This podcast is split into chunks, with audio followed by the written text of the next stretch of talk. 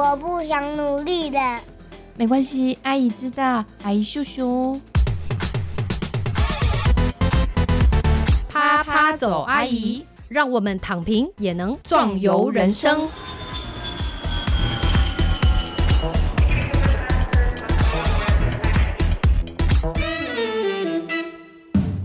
Hello，各位亲爱的听众朋友，大家好，欢迎收听啪啪走，阿姨，我是丽兰，王丽兰。我是韵之张韵之，哎，是的，今天呢，我们韵之阿姨又出动了，因为今天也是有重量级的人物，对，就是被嘲笑是内举不避亲 啊，没有啦，其实我早就想要把他介绍给我们节目的各位听众了。是的，那主要是因为呢，我们有一个事情一直没有搞得很清楚了，就是因为韵之阿姨呢，首先在我们啪啪走阿姨的节目当中呢，就抛出一个观点跟观念，就是盘点你的生命资源，生命资源。其实乍听之下好像自己知道这是什么，但其实那到底对具体是什么？哎，是什么叫盘点呢？那资源又是什么呢？对，然后我就一直很想要介绍我的妹妹，这个是不是要叫舍妹？是不是舍妹？舍妹？那我要说令妹是不是这样？令妹 没关系，就叫她运心阿姨好了。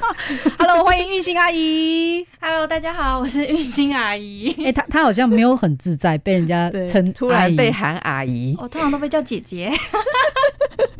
呃，你就是我们节目中讲的那个不想要被叫阿姨的人啊。我我可以被叫阿姨啊，但是就是人家都会叫不出口，还是就呃，那就叫姐姐好了，这样。对，因为她长得非常的像大学生。哎，的确，哎，的确，哎，哎，这就是资源吗？对，怎怎么说？可是你长得这么年轻，可是你又工作是老师的话。不是有一种人会觉得说，哦，你好像不够格这样子吗？嗯，会，一开始会，但是等到听我开始讲话之后，开始互动之后，他们就会把这个想法抛掉了。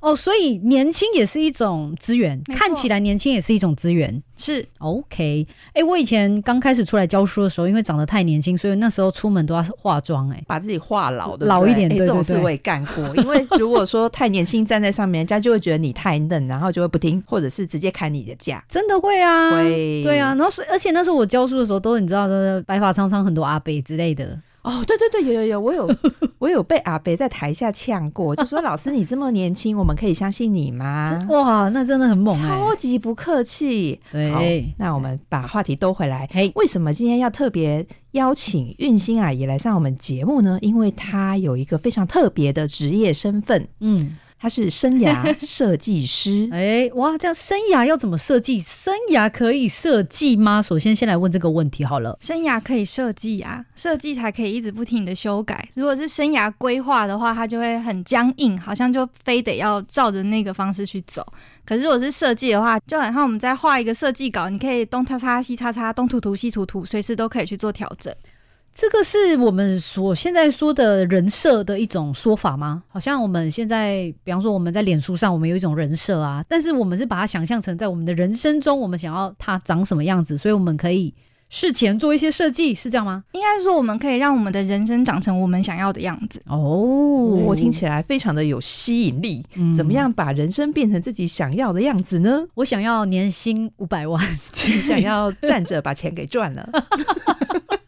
站着把钱给赚的很好笑，应该通常是躺着就可以赚钱，不是吗？躺着被钱当做那个棉被这样子。哦，是那这样，所以我们可以过自己想要过的生活，对，或过自己想要过的人生，对。可是这个阿姨，你你这样太正向喽！你知道我们现在大学年轻人几乎都死鱼的眼神吗？死鱼眼，然后对于未来非常的彷徨，甚至逃避去思考。是是没错，就是刚刚这个礼拜我才结束我台大的课程的时候呢，哎，我就提到你知道巴厘岛啊，他的一个人生哲学等等，然后呢，我就问说，哎，那你们呢？你们怎么想幸福的人生呢？或者说你们有没有想什么想要追求的？一片沉默，一片沉默。然后呢，有一些人就说我们想要逃离这样的生活，但是没办法，就是对。然后回答的是一个法律系的学生，然后说，呃，那你为什么念法律系呢？他说我是用删去法的，最后只剩下这个选项。所以你你你可以想象他讲这句话的时候那种感觉吗？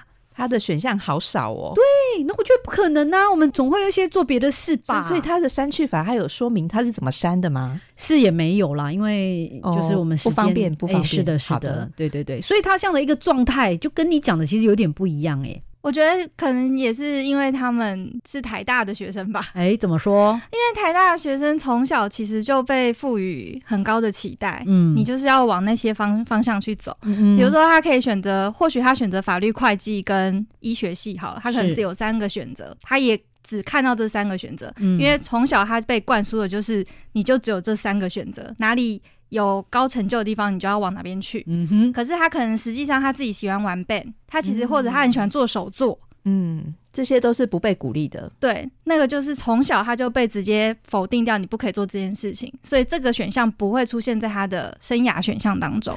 哦，所以如果是这样的话，是不是说我们可以在往后的人生开始把这个掌握权、这个控球权抓回来呢？没错，所以您就是在帮助大家做这件事，对，就是帮他探索一下你生命中可能还有别的什么可能性。对，哦，有趣啊。这样清楚多了，对不对？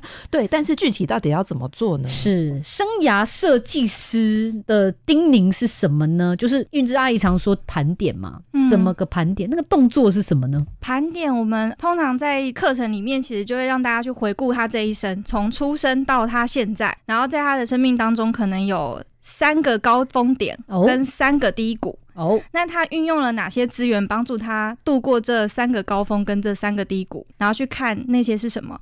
比如说呢，有的人可能是联考失利，那他可能就有运用他的资源，叫做努力、认真，对，然后他就可能就准备重考嘛。那他就是因为努力跟认真，所以他就后来重考，他就考上了他想要念的学校。是这个努力跟认真是是他的资源，那或者是他可能有。失恋也是在一个低谷的状态，但是他会去找人讲话，嗯，那他其实就是有一个可以愿意去去找人求助，求助其实就是他的资源哦，对，或者是他会自我照顾，就是他觉得他就是很难过，所以他现在就是想要喝醉大醉一场，然后让自己今天晚上就是摆烂，那他其实就是一个自我照顾，那他也是他的资源。哦，对，然后同样可能他的这个努力认真跟自我照顾跟求助的资源也会是他。在面对他生命中高峰的时候，他可以攀过的资源。好的，如此一来，这样也是蛮清楚的。就是首先先回顾一下你的人生，然后你的人生中有哪些的高峰点，还有低谷。丽兰阿姨不进来想一下自己的那个高峰点跟低谷是什么？嗯，我觉得大家可以一起来想一下。这边我想要再追问一个问题，就是我们讲到资源，常常会想到是有哪些东西我可以用？嗯，你说钱呐，对，或者学历呀这类的吗？或人脉之类的，就是这种很具体的。是。那运心阿姨，你在跟个案会谈或者是带他们上课的过程当中，有没有发现大家特别容易忽略哪些东西？嗯，没有意识到那个其实是资源，没有。意识到最常被忽略就是努力、认真、进取，然后还有坚持。诶，为什么呢？因为大家都认为理所当然，没错。哦，这样很辛苦哎。哦，对，或者他们会说这没什么。这又没什么，就我本来就应该这么辛苦了。对我本来就应该要努力，但其实都不是应该。好可怜哦！哎，我觉得我也是在蛮阿姨年年纪才能够真正承认，就是说我就是一个很认真的人。嗯，真的，而且我会在我的学生面前这样说，是，就是。因为我是一个很认真的老师，所以我也希望你们用同样认真的态度来对待这堂课，我就会可以这样说。嗯，对啊，这就是因为我意识到，就是说这是一个我的资源或我的特质嘛，对不对？是，嗯，那你觉得认真带给你什么好处？认真带给我什么好处？就是我会把事情做得很好，就是几乎会很完善，然后也因此不会造成我的困扰，也不会造成别人的困扰。就例如说，以教师来讲，一个认真的老师，他会把课程设计得很完整、很完善，那他就不会让全班的同学跟他一起混乱嘛。哦，这是其中一种好处啊。这也是一种负责任的做法。哎，是，对，对，所以还有负责任，负责任也是大家会常忘记，嗯，都觉得他理所当然，本来就应该啊，没有。也有不负责任的人呐，也是。那大家会意识到健康吗？很少哎，很少，也是一个理所应当。我本来就应该要健康，没有，是完全忽视它，应该不应该都不存在，这样有点惨。所以其实你讲的不是那种比较具体的，我们常常在某商业、某周刊看到的那种什么人脉的经营啊，或者是这种呃学历呀、成功数的，对对对的那种说法。哎，我觉得这个说法其实，哎，至少对我来说是蛮新颖的。就是说，你好像要回顾、回头来看你曾经或者是一直以来都忽略的东西。忽略了一些你觉得那些人生的特质。这些特质其实就是你刚刚所说的资源，没错，它会帮助你有力量往前。哦，就发现哎，原来我拥有这些东西。哎，其实这样听起来不难呢，因为因为这个东西就是本来我有的啊。对啊，哎，可是难的是你怎么样去觉察到这个？是，确实，这个就要询问运心老师，你怎么引导学生去觉察到他们其实身上拥有非常丰沛的资源或力量等等等。我们就会让他先写一个事件嘛，就会开始问他说，那他在这个事件当中，他怎么帮助自己度过的？他觉得他有什么资源？那当然，很多人会先开始就会先卡关，然后就说：“那你不觉得你其实找了很多的书、很多的资料，其实你有一个很努力的资源吗？因为你很想要改变现况，所以你其实也有个改变在里面。然后大概从这边开始去引导的时候，他就会开始想：哦，不对，我有，我有改变，有，我有努力，有，我有去找很多的资料。”那他就会开始慢慢去开通他这个看见自己拥有什么样资源的一个能力。可是其实这个过程还蛮漫长的，对不对？对，他不是说我跟你在这边讲三十秒，你立刻就可以哦，我我立刻觉察到了。有些人可以，有些人可以很快，然后啪啪啪，他就可能就可以写三四十个资源，他可以看见自己有的，有的可能就是卡关，然后因为他对自己有太多的否定，跟他没有办法去承认这些东西。我觉得运心阿姨讲到一个重点了，就是我真的好奇，就像昨天在准备节目的时候，我就在想说，这个神奇的职位怎么会出现在台湾社会呢？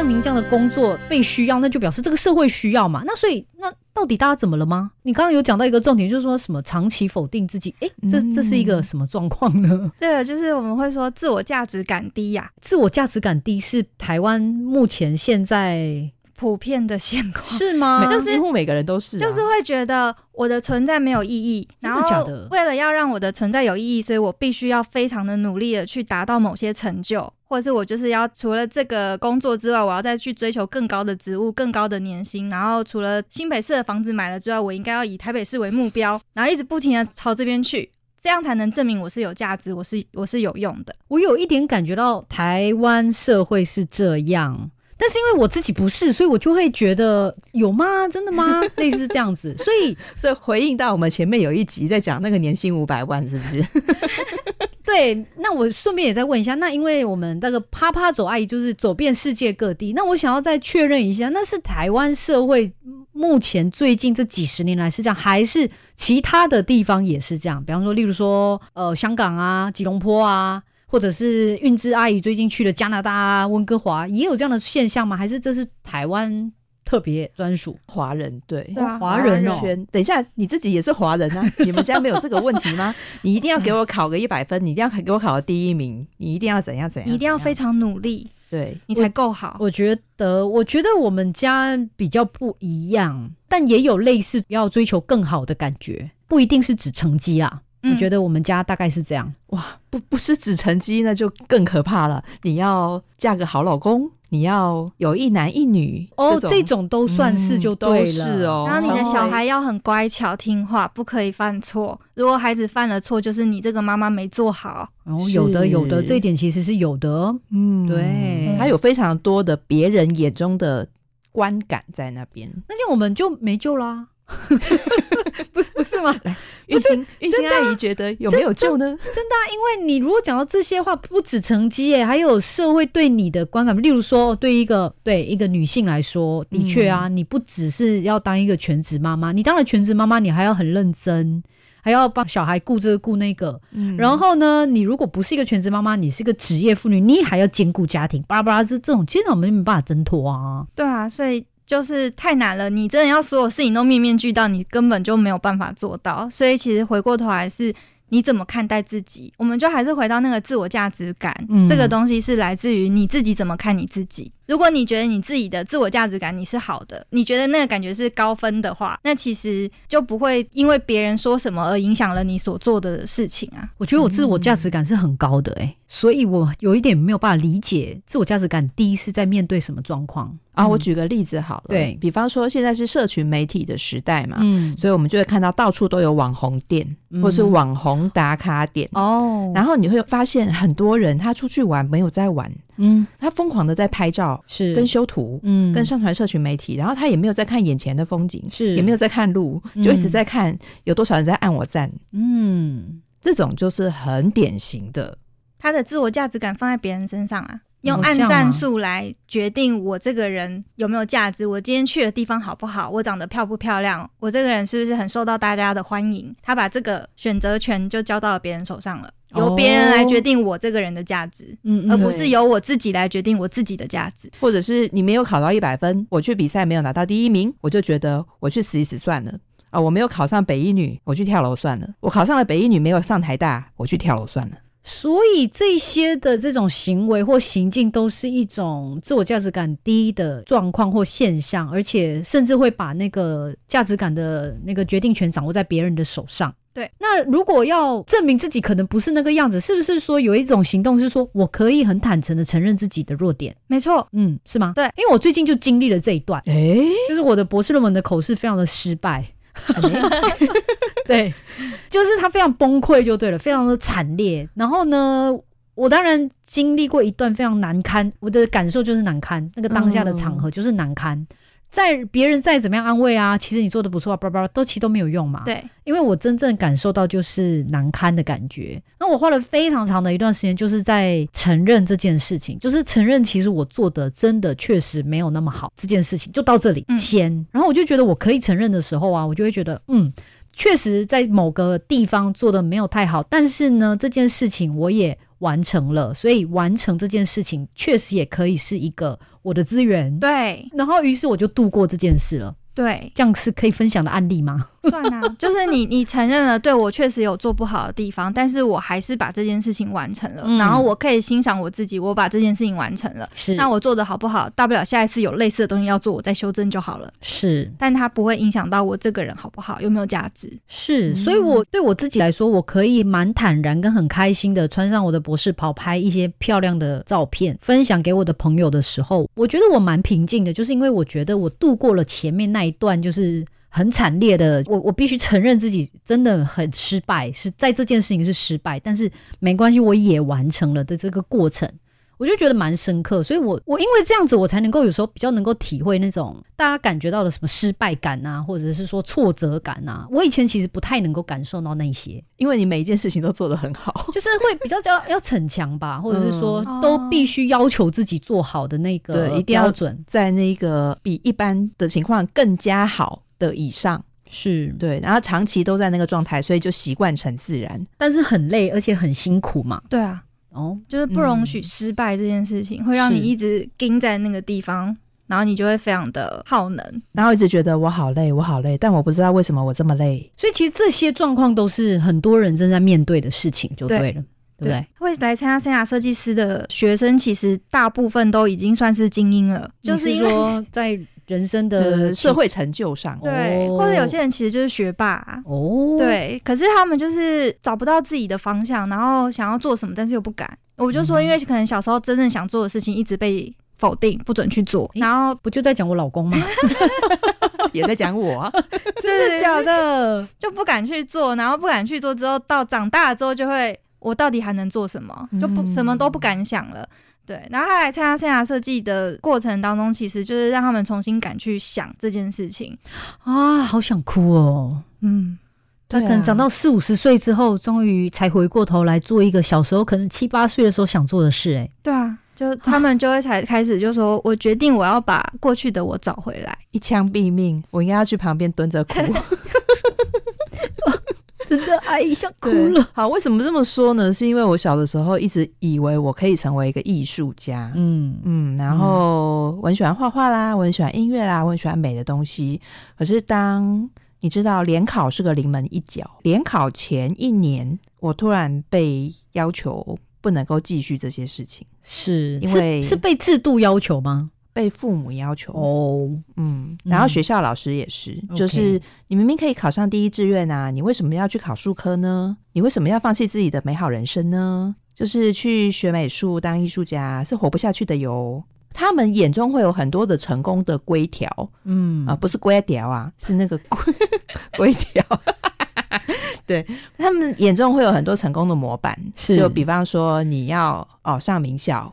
你要之后要有百万年薪，然后你要在几岁以前哦有第一桶金，接着在哪里买房子，接着生小孩啊？对不起，跳过了结婚了，完全逃避，自动忽略，对，自动忽略。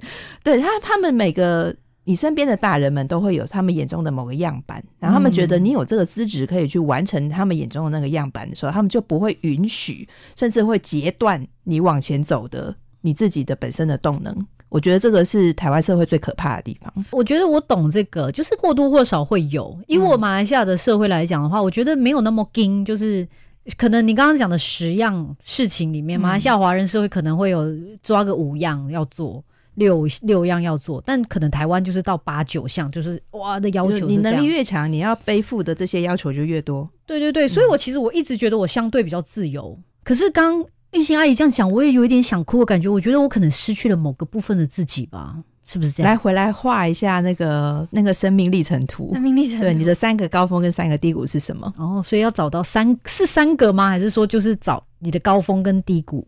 其实你可以尽情的去去写哦，真的，它可以不设限，只有三个，因为我们在成长历程发生太多太多事情。嗯，对，小可以小到你第一次骑脚踏车，这个历程都可以去写。所以找到自己的人生中的高峰跟低谷的，然后接下来就开始去想说低谷的地方，你是用哪些的资源？就是说用特质啦，对，度过了那个难关，对，嗯，有没有可能还没有度过呢？也有可能啊。那如果这个难关还没度过，是什么帮助你撑在这个地方？哦，哇，那你话真的都都你讲完了。好好哦，金句王有没有？就是低谷呢，就是怎么度过啊？没有度过是什么东西让你撑在那边？哎，真的很厉害。来想一想，是我这边很好奇一件事情，就是你当初是怎么样嗯发现自己必须要往这一个路线走的？嗯，什么意思？大部分的人呢都会想说。我要去解决我现在的困惑嘛？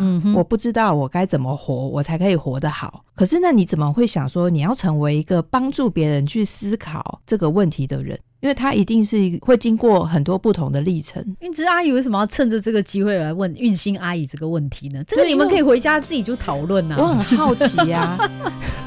本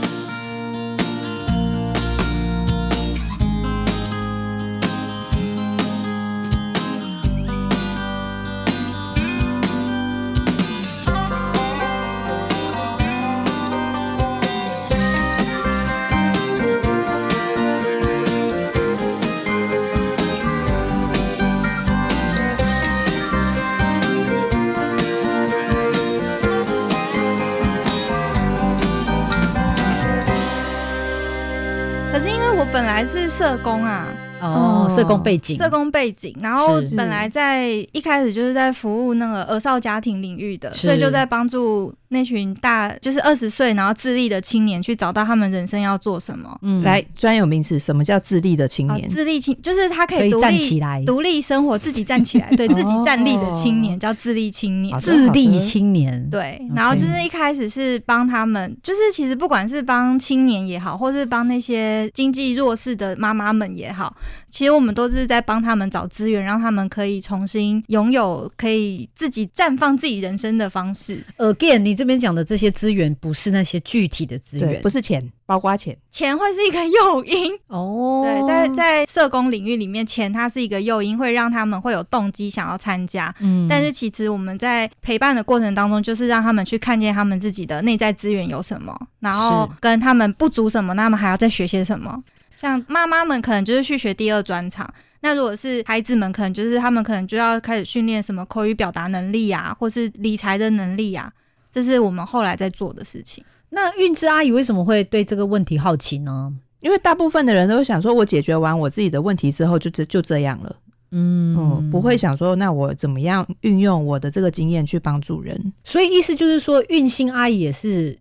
走过来的，就对了，就是运用自己的工作上的专业，还有自己的对这方面的兴趣，对，结合在一起。嗯，而且因为大部分的社工都有同样的议题，嗯，就是他们一心一意都想要帮别人，对，可是他们都会忽略帮自己。是哦，嗯。所以你自己怎么看这个问题？哎，我觉得因为一开始生涯设计师的开始很有趣，因为他就是从一本书做自己的生命设计师，然后我们就一群人在讨论这本书，然后形成读书会，然后就书里面的案例开始去设计成教案，然后我们就把它变成一个课程，然后在这个课程的运作过程当中，就是自己也去找出自己想做的事情，因为我很喜欢帮助别人。然后帮助别人，我觉得他是我的志业吧，嗯，就帮助一个人，他可以让他的眼神重新充满亮光，我觉得那是一个很有意义的事情。所以就是这是我很喜欢做的事情。然后后来我们在做生涯设计师，然后开始有学员参加之后，就发现哎，他们身上都开始绽放他们的亮光。然后对我来说很 shock 的是，我从来没有这样子做过事情，就是怎么会就是从一本书，然后一群人讨论，然后他就成为一个教案，然后后来他就可以开始收费。然后一直持续到现在已经五年了。嗯，对，这是我过去生命当中我不曾想过有一份事业它是可以这样子起来的。然后当我真的这样子在这个历程中，我看见他的成功之后，我就觉得没有什么事情不能做。但是我们很多人会觉得他不去踏出第一步，是因为他觉得不可能会成功。嗯，说到重点了。哎，我这想到我们之前的节目就访问那个小印，他做的是理财跟收纳整理，他也是自己开创了一些什么什么东西，哎，对不对？所以这就这样听起来。就是难怪你会这样想哎，就是说我们可以做自己的生命设计师哎，因为我总是想到就是有另外一边，然后有一群人就说啊没办法，我知道有房贷啊啊没办法，我就那对啊，有非常非常多的理由跟无奈，对，然后你就会觉得哎，那的确也是啦，对，他的确就是经济条件也不是那么好啊，他确实真的有房贷啊，这样。就是我觉得我们一般人就会卡在这边。我觉得刚刚运心阿姨提到了很多很多的重点，嗯，但是这些重点背后有一个很大的启发，对，就是其实盘点是让你发现，其实我有选择，嗯，我不是没选择的，是因为我一直在想说，我们讲那么多，我们的终点是什么？我们到底要去哪里？其实就是说，我们重新掌握自己的人生，那就是自由嘛，对，就是我们可以做自己想做的事情，对。刚刚运心阿姨提到，你们有一群人嘛，对不对？那所以听起来已经形成了一个组织，对不对？对。那这个组织里面，我相信其实大部分的人可能比较偏，虽然都是叫做生涯设计师。可是大部分的人可能是比较偏职涯设计的，对吗？对对，因为如果我们去想什么叫生涯，第一个会先想到我们的 career，对，而不是说哎，我们是生生命是什么？因为生命这两个字太虚无。是，可是运心阿姨，你一直都在针对生命的这个议题在努力的耕耘。你觉得为什么你会跟其他人的这种呃专长的选择会不太一样？我觉得一个是。我要去承认我的脆弱，就是所谓的职涯那一块，我真的不是很熟哦。因为其实我就是念社工，那其实他们都是很了解资讯业啊、科技业啊，他们应该是什么样子，然后天花板啊、人资啊，他们都可以讲的头头是道。但对我来说，我就是会有障碍，就是听不懂。可是我会回到更回到这个人的本质里面，你到底你真正想要的是什么？你真正想要做的是什么？然后回扣到这里面，我觉得我跟。我跟那个来访者，我可以更跟他连接。哎，我就想到最近我在网络上他看到的一句话，就是某个名人就说，工作只是你追求自我价值感的其中一个途径而已嘛。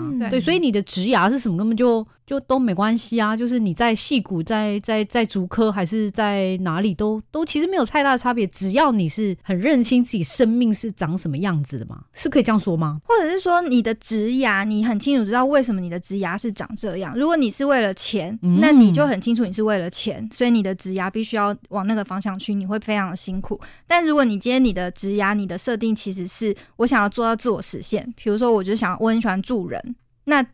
我就不会一直去往戏骨那个方向去走，嗯，那就不是我要走的路。可是我知道我要助人，但助人有很多种方式，嗯，我可以当社工，我也可以去做保险，是，或者我只要跟人有关的，我都可以。哦，对，那他就是回过头还是说，你真正你自己想要的是什么？你喜欢的是什么？你是喜欢跟人互动，还是你是喜欢把事情完成？你喜欢跟一群人一起工作，然后达成一个目标，还是你其实我比较喜欢独立作业？那这个还是回过头来是说，你对你自己的了解有多少？回到自己身上，这不是应该很小就开始来探索吗？如果你十八岁、二十岁念大学念完再来探索，我个人觉得已经有一点点晚了，嗯，对吧？但是我们在台湾的教育体系里面就没有办法，没有任何的空间给人探索啊。是，我觉得确实，哎，嗯嗯。呃，学校系统大概就是会用什么九型人格啊，或是一些人格测验去看，去让你认识你自己是谁。那我们自己再去研究的话，可能就是从星座啊、人类图啊那些方向去认识自己是谁。是，可是那都还是别人说的。嗯，我觉得这蛮吊诡的，就是那你自己是谁？为什么要别人跟你说你是谁，你才是那个样？去算命有什么不一样？没错，对我觉得这真的就是那些。各种各样都是别人说我，可是有时候我就觉得不是我啊，所以你还是要经过一个筛选嘛。对，所以这就是盘点的其中一种方式。对，哦，OK。然后跟承认自己啊，比如说我就是可能就是脾气会很大，我就很强悍，是，我就承认我就有这个部分。哦，是。对，但他也没有不好啊，因为在遇到坏人的时候，我的强悍可能可以救我的一命。没错，对，哦，对，所以。所以像丽兰阿姨很合一，真的。我也非常能够接受我脾气不好这件事情。真的，我觉得就是，所以先做到一点，应该就是说承认自己的弱点是什么，然后你也没有一定要短时间内去改变它，但是你先承认，这就是为你带来了各种各样的，不管是好或不好的事情。但是，也许就是因为这一个个性或者是特质，所以我觉得了解了这一点之后，其实真的会过得蛮坦然的耶。对，所以别人眼中的那个缺点或弱点，不见得真的是弱点哦。对啊，真的啊，好棒哦。对啊，我们 OK 抽离一个距离，然后回来审视自己，是是，看清楚自己有哪些东西。嗯，这就是我们今天的生命设计师运心阿姨给我们的一些建议啦。首先呢，什么叫做盘点？什么叫做人生的资源呢？这资源不只是那些具体的钱啊、人脉啊那些的，而是你的特质。讲讲白一点，白话文就是 你的个。人的特质是什么？没有正面或负面，但它就是一个特质。它也许曾经帮助过你达到人生的高峰，或度过人生的低低谷。也许你的低谷还没有度过。运行阿姨的说法就是，这是哪些特质帮助你还撑在那边？没错。所以呢，不管怎么样，就是我们相信的一件事情，是我们可以有自己选择的。这个时候，我们可以选择自己的人生要怎么过的。对你千万不要一直告诉我自己我没有选择，对，哎，那个也是你自己在自我迷惑啦。没有选择也是一种选择，你选择了你没有选择这个选择。哎，说得好哇，真的是本集可以出金句录了。我觉得张氏阿姨就是很爱这边那个。好，我再重复一次啊，没有选择就是你做的选择。